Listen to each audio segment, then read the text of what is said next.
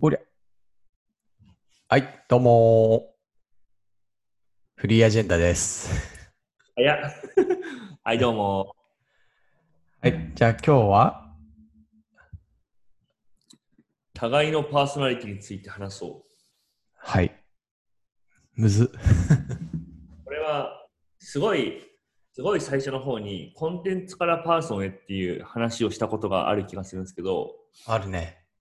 まあ、その、何かというとうん、多分、初めの方は、視聴者さんは僕らが話しているまあ内容というか、お役立ちコンテンツみたいな、いわゆる僕らが話している内容に興味があると思うんですけど、まあ、こういうのを長くやっていると、僕ら自身のパーソン、まあ、人間的なところにも興味が出てくるんじゃないかという仮説の話なんですよ。で、なんか、いや、前にちょっと面白いことがあって、あの友達飲んでたんですようん。もともとメルカリにいた飯泉さんっていうプロジェクトプロダクトマネージャーと。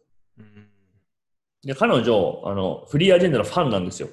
への友達で。ーうんうん。ですごい恥ずかしいことがあって、なんか飲んでて、なんだっけな、多分ね、僕友達についてみたいな話をね、熱く語ったんですよ。うん友達とも何かみたいな。そしたらすごい飯泉さんがニヤニヤしてて、うん。なんでかなと思ったら、その話、フリーアジェンダでしてたあれですよね、みたいな感じになった。うん うん。恥ずかしされた話をドヤ顔で熱く語ったんですよ。クソ恥ずかしくないですか。い。 超恥ずかしい。で、言ったんですよ、僕、うわ、マジ恥ずかしいな、それって。うんうん。まあ、なかったことにしてって言ったら、いや、あの、今のすごい良かったですみたいなこと言われて、で、どういうことって言われたら、いや、テイラー・スウィフトのファンだったら、CD で聴いたことがある曲をライブで流れたら、めっちゃテンション上がるじゃないですか、みたいな。おー。で、僕、一番恥ずかしかったのは、その、なんで友達っていうのはこういうことだと思うんだよねって、その最後の決め台詞みたいなやつを言ったのが、めちゃくちゃ恥ずかしかったの、一回話したから。うーん。それがあのいわゆるライブで先が来たみたいな感じなんで、別に何度聴いても楽しいんですよって言われたんですよ。泉さん、例えるの天才だね。はい。うん。彼女頭いいんだけど、あ女性なんだけど、なんだけど、その時に、あ、これってファンじゃんと思ったんですよ。うんうんコンテンツからパーソンのファンになっとると。うん。うーん。なんですけど、多分結構、あの、これを聞いてくれてる人たちって、僕がどういう人間かとか、ヤモトがどういう人間かっていう、その人間性的なところって、まあ、実際そんなに知らないと思うんですよね。でも話うんとか、まあ、僕らがこうお互いにこうわちゃわちゃやってるところから、なんとなく推測できる部分はあるとは思うんだけど、うん実際に会ったことない人とかも、あいるっちゃいると思うし、どういう人間かわからないと思うんですよね。うんなんで、この機に、僕がヤモトがどういう人間だと思っているかっていうのと、ヤモトが僕がどういう人間だと思っているかっていうのを話すのは、面白いんじゃないかと思ったっていう、そういう話です。すごい、あの、いい前置きだ気がする。 うん。やりましょうか。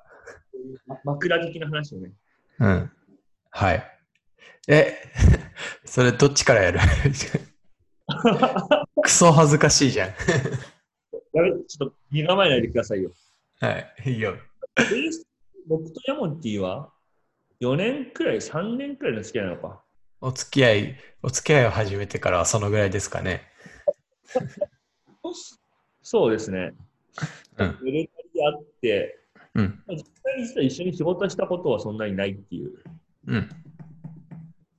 まあでも、なんでかんで2週間に1回くらいは必ず話してるみたいな感覚があるけどね。そうね。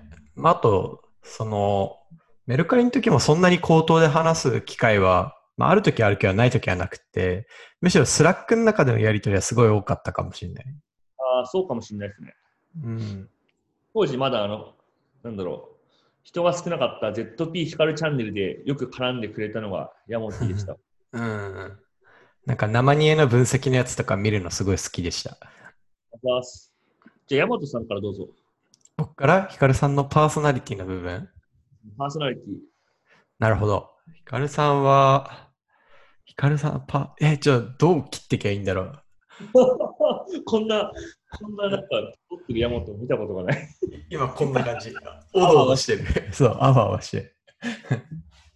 ヒカルさんね、ヒカルさんは、めっちゃ一言で言うと、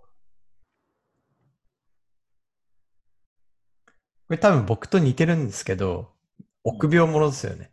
ああ、そうだね。うん。うんうんうん。その、いいこと言うな。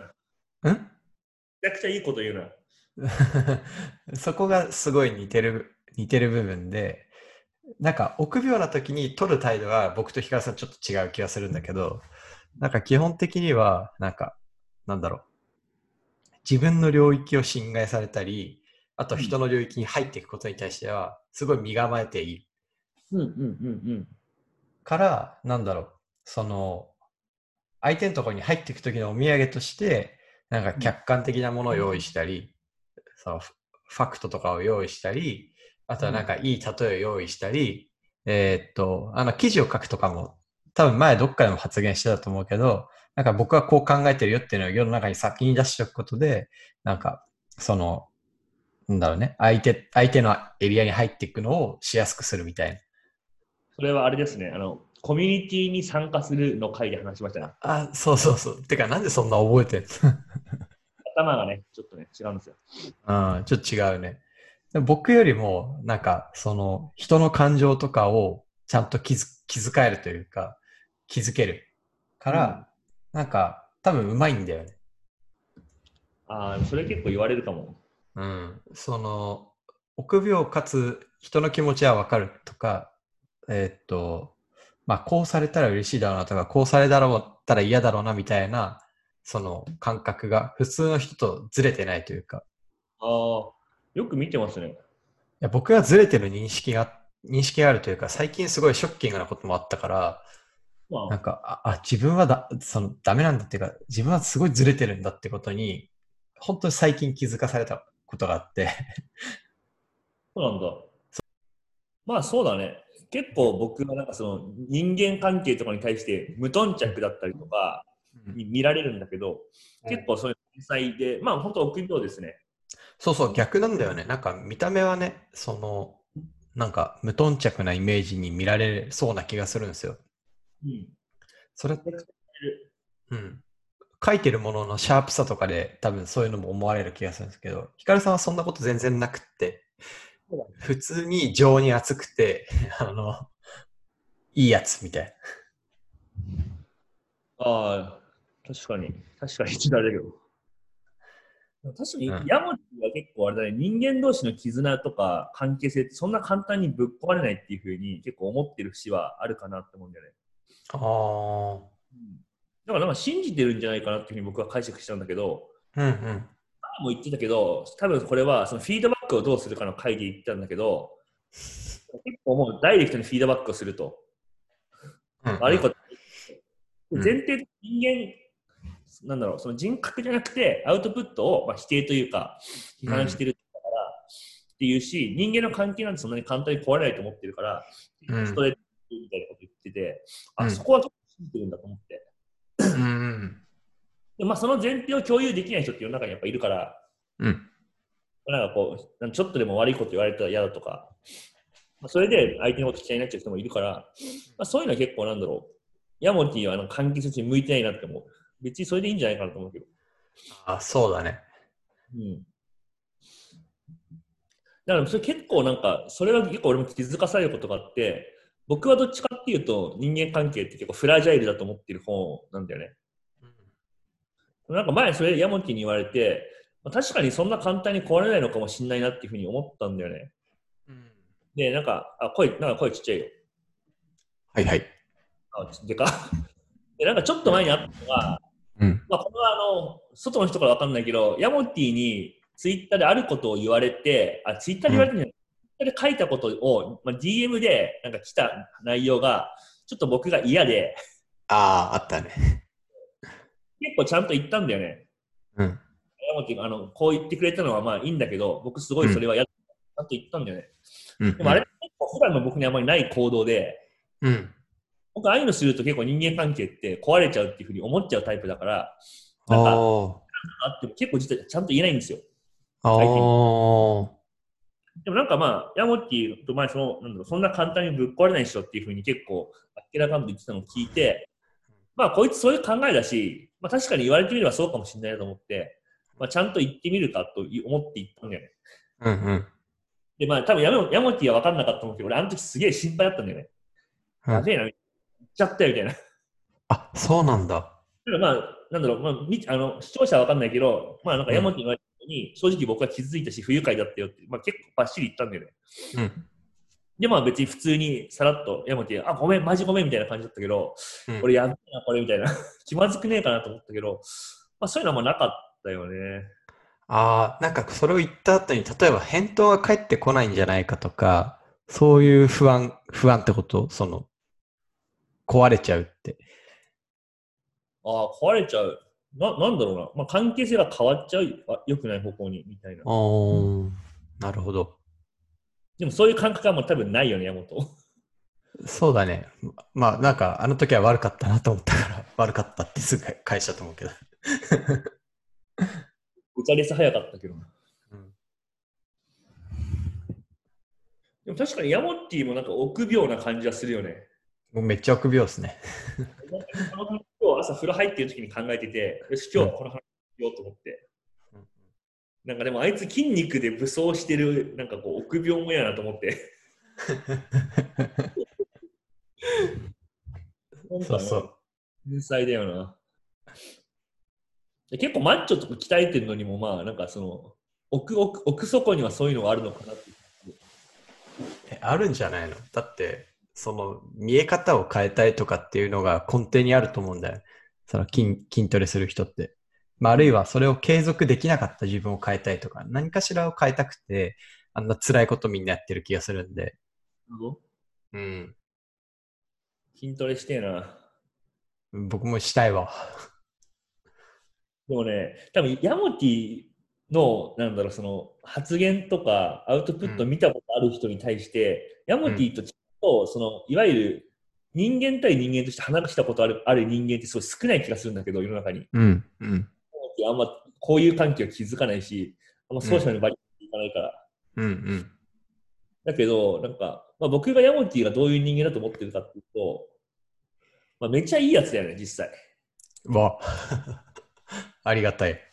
ソーシャルで見ると、めっちゃ嫌なやつ。あ、本当っすか。なんかマジで取り付く島がなくて、なんか常に正しいと思ってそう。なるほど。まあそういうとこなくてもないけど、なんか話すと普通にめちゃくちゃ高青年だよね。高青年か。高青年だと思うね。うん。人間、なんだろう、さっぱりしてるし、さっぱりはしてるかもね。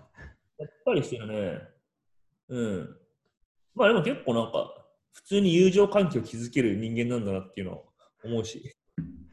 うんそれで言われて思うんだけど、友情ってなんだって、ちょっと考えてたけど、わかんなくなってきてるかも。 やべえこの回、なんか深くなりそうですね。友情ってなんだみたい友情なんなんですかね、確かに。友情。な。うん。なんなんでなすんかか、いや、この前さ、その、あの、このリモートやってからちょいちょい、普段会わない人とお茶ししようみたいな感じで、はいたまに30分とか1時間、ズームでお茶したりしてるんですけど、うん、なんか妙に話すことないなって思ったりするときあるんだよね。あ、そうなんだ。あんまり関係が深くないと、まあ、それぞれのことなんとなく知ってるんだけど、多分向こうも僕に話すことそんなないなみたいな感じになって、で特にこう、ズームだとね、こう、拾えるトピックそんなないというか、同じ場所にいて同じコーヒー飲んでたらコーヒーの話したりしてもいいと思うんだけど、うん、なんだろう、リモートだとなんか弾みにくい感じもあって、あでも別にヒカルさんとこういうの収録してるときは全然そんなことを関係、感じたこともないというか、まあでも君はあれだよね、無理やり話題を作ったりしなそうだもんね。難しいんだよね、それ。なんかやりづらい、苦手だと思います。えーでもなんかその話すことがないこと自体は、なんだろう、居心地が悪いの。うーん、なんか、今言われて思ったけど、あ、これ相手にも無駄な時間与えてるなって思っちゃう。それは臆病体質ですね。うん。与えるものがないと、時間を共有できないというか。そう。えでも別にヒカルさんとこれ話してるときは黙っててもいいかなって思うよ。そうか。なるほどね。うん。うん。聞いてるだけでいいかもとかも。ちょっとじゃあ友情とは何かっていうのに対して究極的な答えを持っているリスナーの方がいたら、ぜひ僕らに教えてください。教えてください。なんだ、ハッシュタグ友情で。めっちゃ生まれそうだけど。うん埋もれそう。うん。確かに。ハッシュタグ友情。はい。俺もっとそう、普通にいいやつかな。なんかそれを、それを知ってもらうのがこの回の。世間的な印象よりは全然いいやつ。いいやつだそうです。そんな世間的な印象は悪いんだ。悪い、悪いっつうか、まあそうじゃない。ちゃんとしよう。いや、まあまあ、まあ、あれもあれで君の一面だと思うけどね。まあまあね。なんだろうな、でも、あの、でも、すごいしっかり話してくれるよね、ちゃんと。うん。結構なんか、だから、1ヶ月に1回とかよく話してたけど、今まで。うん。 1ヶ月あったこととかをうん大体ちゃんと話してくれて、うん。カルさんは最近どうなんですかって絶対聞く。あ、聞くね。どうなのって。ねなんか結構話を聞くのも得意とか好きな方だし、ヤモティは。おまあ、ちゃんと拾ってくれるし、ー。おー。そんなにマッチョで一方的なやつでもないんだなって気はするけど。気になってるからじゃねん何たえま気にに書いなてってるから。になってる。うん、気になってるからどうなのって聞くっていうなんかそれだけな気もするなんか気になってないと聞かないっていうああ、確かにそうかも。うんいや。まあ、なんかこのやっぱり、あれだな、ヤモティは、本当に自分が興味あること以外にそんなに 時間を割いたりできないっていう、下手で下手なんだろうななんとなくとかね。うんまあ、でも、すごい良かったよね。飲み会とか本当に向いてない から。飲み会とか本当無駄でしかないから ね。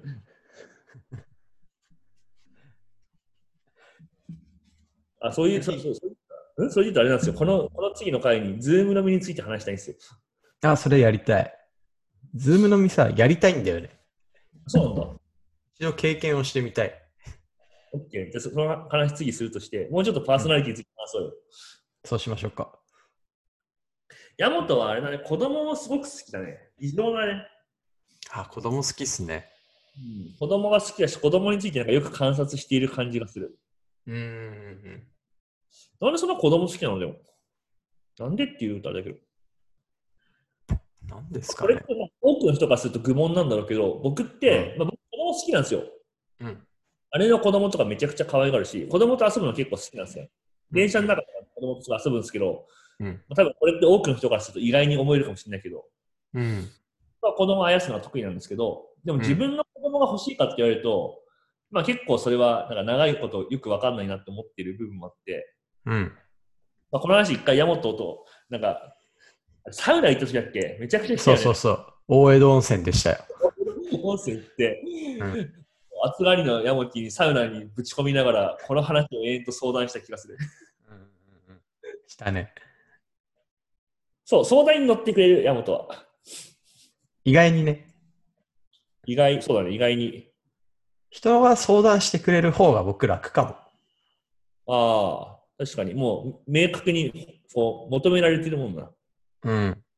それはすごいやりやすい関係値かも。うん。あとなんか返答がね、き非常に本質的なんだよね。確 かに。哲学者なんで。子供って期待値の塊なんですよ、つって。確かに、あの、ヤモティに普通に相談する。でもなんだろうな、その、いやヤモティと初めて会う人はヤモティに相談してうまくいく気が全くしないんだよね。ああ、そうだね。 えだってこれってこうじゃないですかみたいな。 それ考える必要あります終わりそう。なんか、あの、本当に、ふわっと思いついたことを投げかけられても、それ全部答えてったら、時間が全て溶けてく感じはしちゃうかああ、確かに。も。うん。ヒカルさんだから答えてるみたいなのがあるかも。なるほどうん。な。まあでも実際、だからそんなにたくさんヤモティは友情というか、その、なんだろう、関係性を持つ人を作っても仕方がないんだろうな。だから今、なるべくしてなってるんだろうな、きっと。そうだと思う。やっぱなんだかんだ僕は結構アウトプットで、その、人に対して影響を与えていくっていうタイプなんじゃないかなっていう、うん。コンテンツというか、確かに、コンテンツ。じゃあ、コンテンツからパーソナルにならない人間だった。おそらくそうなんだと思う。確かに、パーソナリティで勝負しようって思ってないよね、きっと。そうそうそう。宗教もそうじゃん。うん。宗教もなんだろう、その、イエスっていう人が素晴らしいっていうよりは、なんか、イエスっていうのは、こういう背景で使わされた神の子であるから、イエスの言うことに従うみたいな、コンテンツに対して人はついてるものかなと思ってて。 うん、 まあね、会ったことないもんね。うん。そうそう。うん、究極的にはやっぱ、いいコンテンツをちゃんと叩き出せる人になりたいんだろうなって、多分思う。なんとなく潜在的に。だから僕、そこら辺すごい興味があって、最近。まあ、僕、ツイッターずっとやってるじゃないですか。うんで、ツイッターってすごい、なんか、コンテンツの場なんだよね。そうだねまあれによって僕はツイッターで自分のパーソナリティについて、まあ、話していこうとはあまり思ってないし、うんフォロワーもそれを望んでないと思うんだよね。うんうんでも僕のパーソナリティって何なんだろうとか、うん。僕のパーソナリティに興味持ってくれる人って何なんだろうっていうのをちょっと思ったことがあって、うん。なんでちょっと昨日インスタグラムを始めたんですよ。始めたっていうか、まあ、アカウントはずっと前から持ったけど、ちょっとやってみようと思って。例えば、相互フォローだったよ。森山キうん。マジで確 か。そうだ。 知らねえ。うインスタグラム僕多分4年くらい放置して、4年もっとだな、多分。6年とか放置してると思うんだよね。それちょっと始めて、そっちはもう少しパーソナリティというか、生活とか家の話とか、え、いいな。俺もやろっかな、それ。こっちで普段出さない、ツイッターとかで出さない、橋田ひかるを。まあなんかその、そういうのも考える機会必要かなというふうにちょっと思い出したんだよね。まあツイッターやってるとやっぱり、その、どういうコンテンツとかアウトプットをうん出していこうかなってことばっかり考えるんだけど、うん。まあなんか別に普段面白い飯とか食ったりとか、家を飾ってるわけで僕も。うん。なんかそういう両面性みたいのがあるので、うんまあ、インスタグラムの場っていうのももう少し温めておくっていうのは、うんなんかバランスっていうのはやってもいいかなと思ったし、まあ、いつかそっちの方に自分の比重が行く時が僕は来るんじゃないかなっていうふうになんとなく思ってて、うん。僕はどっちかっていうとその、なんだろう、最終的にはコンテンツじゃなくてパーソナリティになりたいので、うん。うん。うん。なるほどね。そうなんですよ。なるほど。 まあ、インスタグラムのフォロワー128人しかいないけど、 増やしたいのまあ、増やしたいかって確かに分かんないよね。まあ、ただ増え、増えたらどうなるかに興味はあるよね、やっぱり。うん。やっぱツイッターもさ、そのツイ100フォロワーフォロワー100人なものと1万人なものって、まあ、お同じサービスじゃないからさ、僕にとっては。確かにね。あの 10X、やっぱ10倍量があるものっていうのはもはや質的に違うんですよ。そう、非連続ですよね。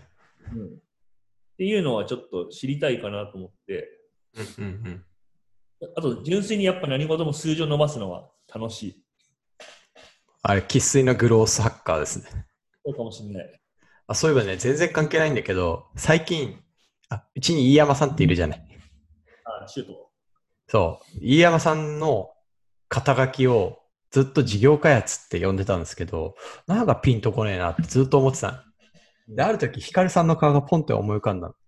おうヒカルさんが、なんか、その思い浮かんだ上で、グロースグロースって、こう、登壇してるはい。絵がね、ポンって浮かんだの。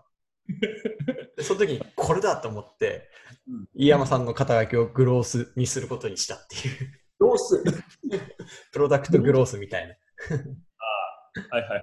な。うん。あ、すいません、どうでもいい話でした。俺、グロースについて登壇したこと一回もないけど、まあいいや。グロースといえばいい、あの、ヒカルさんだし、なんか二人似てると思うんで、ああ、そうかもね。うん、その、出せるコンテンツって意味では。っていうのと、あと、もう一個関係ない話で言うと、なんか今年の1月に、あの、スナップチャットのさ、えーエヴァン・スピーゲルだっけエヴァン・スピーゲル、うん。が、なんか、SNS ってピラミッドになってるみたいな。うで、んピラミッドの縦軸が、その、頻度。うん。みたいなピラミッドで、下ほどこう、広く、薄く広がってるんだけど、要は頻度が高くって、日常のコミュニケーションに入り込んでて、えっと、投稿するハードルがめちゃくちゃ低い。ここにアドレスしてんのが、いわゆる、その、スナップチャットとかでうん、で、真ん中がインスタグラム。要は、インスタ映えみたいな、ちょっと頑張って加工して写真を上げるレイヤーがインスタグラムで、で、一番上が TikTok だみたいな話をしてて、まあ、TikTok って結構ダンスとかを載せるんだけど、模倣するのにすごい時間かかったり、やっぱコンテンツのプラットフォームになっている。いはいだから、結構こう、住み分けができてて、スナップチャットはその中の一番低くて頻度が高い層にぶっ刺さってるみたいな話をしててうん、だけど、インスタグラムって真ん中にいるんだけど、今みんなインスタ映えに疲れてきてるから、その上にも下にも行けないみたいなのがうん結構もし、その、これからしんどくなりそうだなみたいな話をふんわりしてて、うん。なんかそれちょっと面白いなと思ったんだよね。その、インスタって今後どうなんだろうみたいな。何を発信する場所になんだろう逆に雑談やん。って。パーソナリティから激しく離れたけど。昔パスっていう SNS があった気がするんだけど、パスね。使ったことないけど、まああの、んフォロー、フォローフォローできる人数を限ってるみたいな感じの。でも、面白くて、僕最近、あの、2つ LINE グループを作ったんですけど、友達と。うん。 1個は4人しかいないグループで、4人のままでずっとやってるんですよね。で、もう1個は、まああの、えっと、僕が住んでる地域に近い人、うんでメルカリに関係ある人っていうのを、まあ、どんどん入れていくっていうグループ。うん。ここは最初4人だったんだけど、まあ、今10人を超えてるんだよね。うーん。で、何が起こったかっていうと、4人の方のグループは、もうすっごいどうでもいい投稿みたいのがされて、めちゃくちゃ通知が多いんだよね。うん。うん。うん。本当にもうねあのめちゃくちゃ関係ない、もう、猫いた可愛いとか、うんもうリモートワークだるいみたいな、うんそこから話が、ね、始まるみたいな感じになってるけど、うん。十何人いるグループってやっぱそういう感じじゃないんだよね。うん。うん。ちょっと投稿のハードルが少し上がってるというか、そたったそれだけでも。あー。やっぱその4人のなんかチャットもってすげえなと思って。そうだね。うん、なんかすげえ投稿低いなと思って。で4人と12人って僕からするとそんな変わんない気がするんだけど、もう全然話されていない頻度とかが違う。やっぱパスみたいな思想ってすごい正しいんだなって、確かにね。今更すぎると思うんだけど、うん。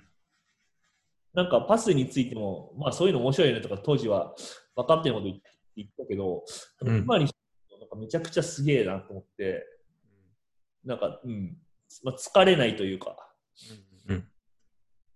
なるほどって気がしたな。あでもそれすごい僕も最近感じることあって、あの、なんかうち今年に入ってから社員数がバーンって増えてるから、結構みんなまだ新しい人が多いんだよね、半分が。今何人だっ今13人。た ?13 か。うん。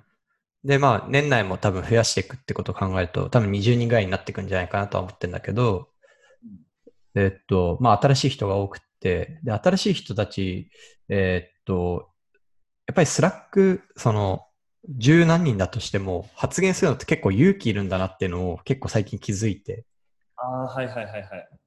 たとえ十何人で顔が見える範囲だとしても、やっぱ発言する責任みたいなのを問われるというか、と感じられてるんだなと思って、だから僕とか普通に失言したりするの。なんか、うんいや、それ間違ってますよみたいな後から正されたりするんだけど、それはなんかもうそこにいること知ってるからで、新しい人にとってみたら、やっぱどんな場であっても、できてるコミュニティで何かを言うってすごいハードル高い。うん。だけど、リモートワークだともうそれできないと仕事になんないじゃん。そうだね。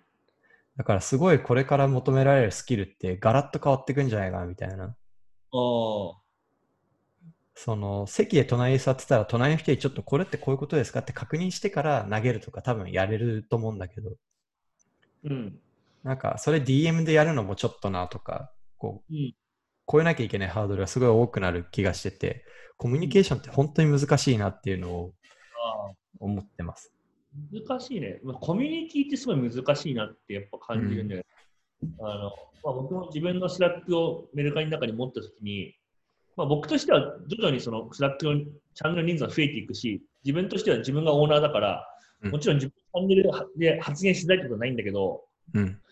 なんか、チャンネルに200人とかいたのに、うん発言してる人本当に少なくて、うんなんかすげえ僕、一時期その人間不信だったんですよ、それで。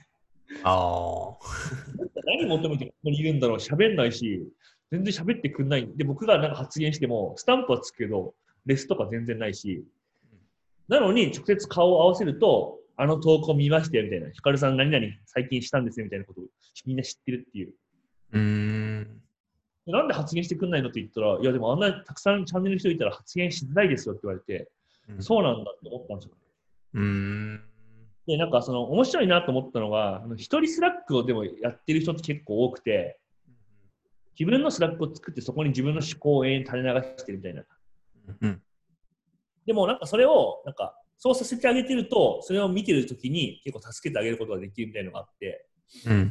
エンジニアとかもその詰まった点とか永遠垂れ流してるとかしてて、そこに今エンジニアマネージャーがまあ助けてあげたりとか、うん。なんかやっぱそのコミュニティってやっぱオーナーシップを持ってると、まあやんなきゃいけなくなるから、まあなんか自分だけのスラックっていうか、そその人がオーナーのスラックとかを作るっていうのは、まあ一個のソリューションなんだろうなっていうふうに、結構、確かに。うんやっぱその自分がそこのオーナーじゃないって感覚になると、でもオーナーが一番いて、オーナーが一番発言できて、そのオーナーに自分は認められてるっていう自負のあるフォロワーみたいな人がいて、その人うんは発言ができて、自分はそうじゃないって思ってる人はもう発言やっぱできないんだよね。うん。うん。そうすると、すでにあるコミュニティの敷居をどうやって下げるかって話もあるけど、もうその人が一番その主役であるコミュニティをどう新しく作るかっていう話にもなうる。んなるほどね。で僕一回そのココミュニティマネジメントでちょっと悩んだ時に、まあ、悩んだっていうか、うん普通に興味があって昔あのコミュニティマネージャーをやってた、まあ、リッチャっていう人物がいるんですよ。リッチャね。それからの広報でうんもともとあれなんだっけあのアやメリカのやるプ。イエルプ、イエルイエルプのコミュニティマネージャー日本でやってるみたいな。で、なんでこんなみんな発言しないんだっていうふうに聞いたら、うんなんか、そもそもコミュニティとか、その CGM 系のやつって、1対9対99の法則があるみたいな。うんうん。で、で、なんかその1対9対99っていうのは、例えば食べログだったら、本当にがっつりレビュー書いてくれる人って、100人中1人しかいないと。うんで、薄いその人、うん例えば、まあ、そのレビューは書かないけど、レーティングはしてくれるとか、うんうん対しては返信してくれるみたいな人が9%くらいいると。うん。うん残り90%はロム線になるっていう。うんうんいかにこの1%と9%っていうのを見つけ出して、彼らをこう、まあ、チアアップしていくか、うん。みたいなところが一つポイントだっていうふうに教わりました。なるほどね。まあ、結構やっぱ本質的にそういうもので、やっぱどういうふうにコミュニティうまく作ったとしても、まあ、ある程度そのフラクタルというか、その1対9対90、90になるらしいんで、うんうんうん。仕方ないというか、うんうんうん。からまあそのいいかにそのなんだろう発言してくれる人をどう生かしてその人力を他の人に発揮させるかっていうのともはやその新しいコミュニティを作るかっていうその2点なんじゃないかなっていうふうに僕は理解してるんだけど、なるほどね。ひかりさんはそういうその自分が知らなかったことと出会うと生き生きしますよね。ええいや、パーソナリティの話に引きずり戻そうとすると。まあそうですねうん。整理できたときは気持ちよさそあまあそうですねまあそういうところが楽しいんだろうなうえ。その家とかにも現れてるんだけど、その機能美を追求するというか、うんその、うまくワークするとか、整理されている状態で起こる、その、美しさとか、なんかそういうものが好きなんだなっていうのは、こう見ててわかる。まあそうですね、まあ、最終的にはやっぱなんかやっぱが外部からというかやっぱ内面的なこうなんだろうな満足感の方を追求しているんだとなんか自分は思いますね。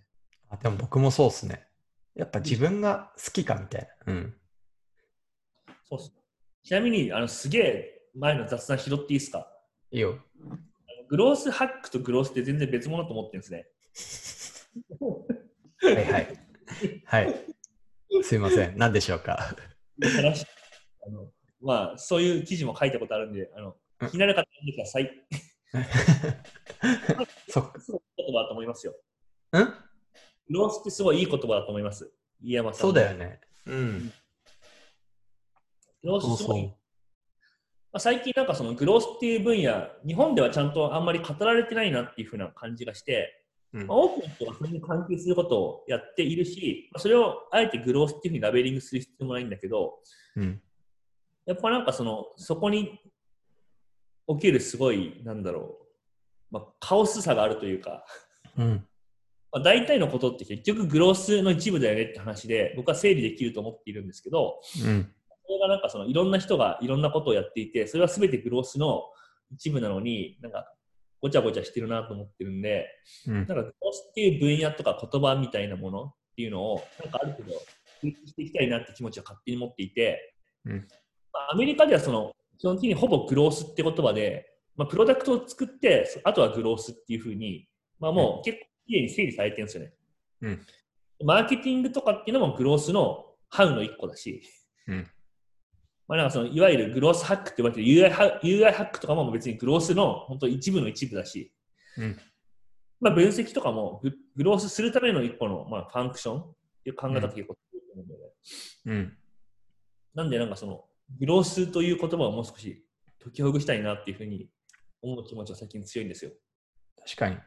しかも、グロースとなんか01で作ったやつってパッキリ切り分けた方が合理的だなと思ってて、なんかいろんな情とかも入ってきちゃうから、ああ、そうかも。